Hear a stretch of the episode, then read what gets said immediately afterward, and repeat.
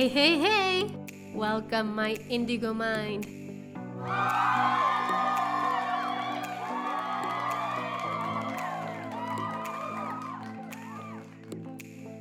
It's a great pleasure and honor to be able to share with you through Código Indigo. That in English would be Indigo Code. This space was created full of love and inspiration for us to be able to connect and bond and to start getting to know each other a little bit more. I'll share with you five interesting facts about myself. What do you think? So, to start, I'm Fatima. My name has different ways of pronouncing itself due to its Arabic origin, and it means unique, the shining one, and captivating. What? Awesome! But to be true, my beloved and dear ones call me Vanilla because of the immense attraction of God for vanilla. I come from a mixture of cultures between the navel of the moon, Mexico, and the land of purity, Pakistan. Quite an interesting mix to experiment with.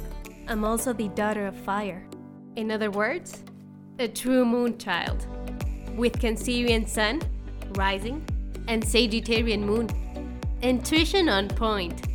I consider myself an extremely creative woman, and my favorite color is blue, with a lavender kind of tone. Those are my five interesting facts. So you don't get a feel that you're listening to the virtual assistant of your mobile device or something. And today, I share with you all of me throughout my voice to walk with you during your processes. I would love to hear from you as well, to know your tastes, your story, and everything you'd love to share with me. We can catch on on my personal Instagram at soyfanila and to the Indigo Tribe on YouTube, Anchor, and Instagram at Podcast Código Indigo.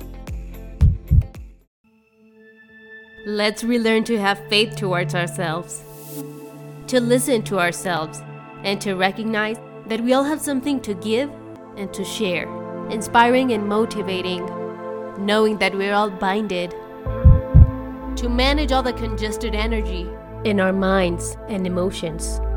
Returning to the call of our self truth from an inner and a very deep transformation.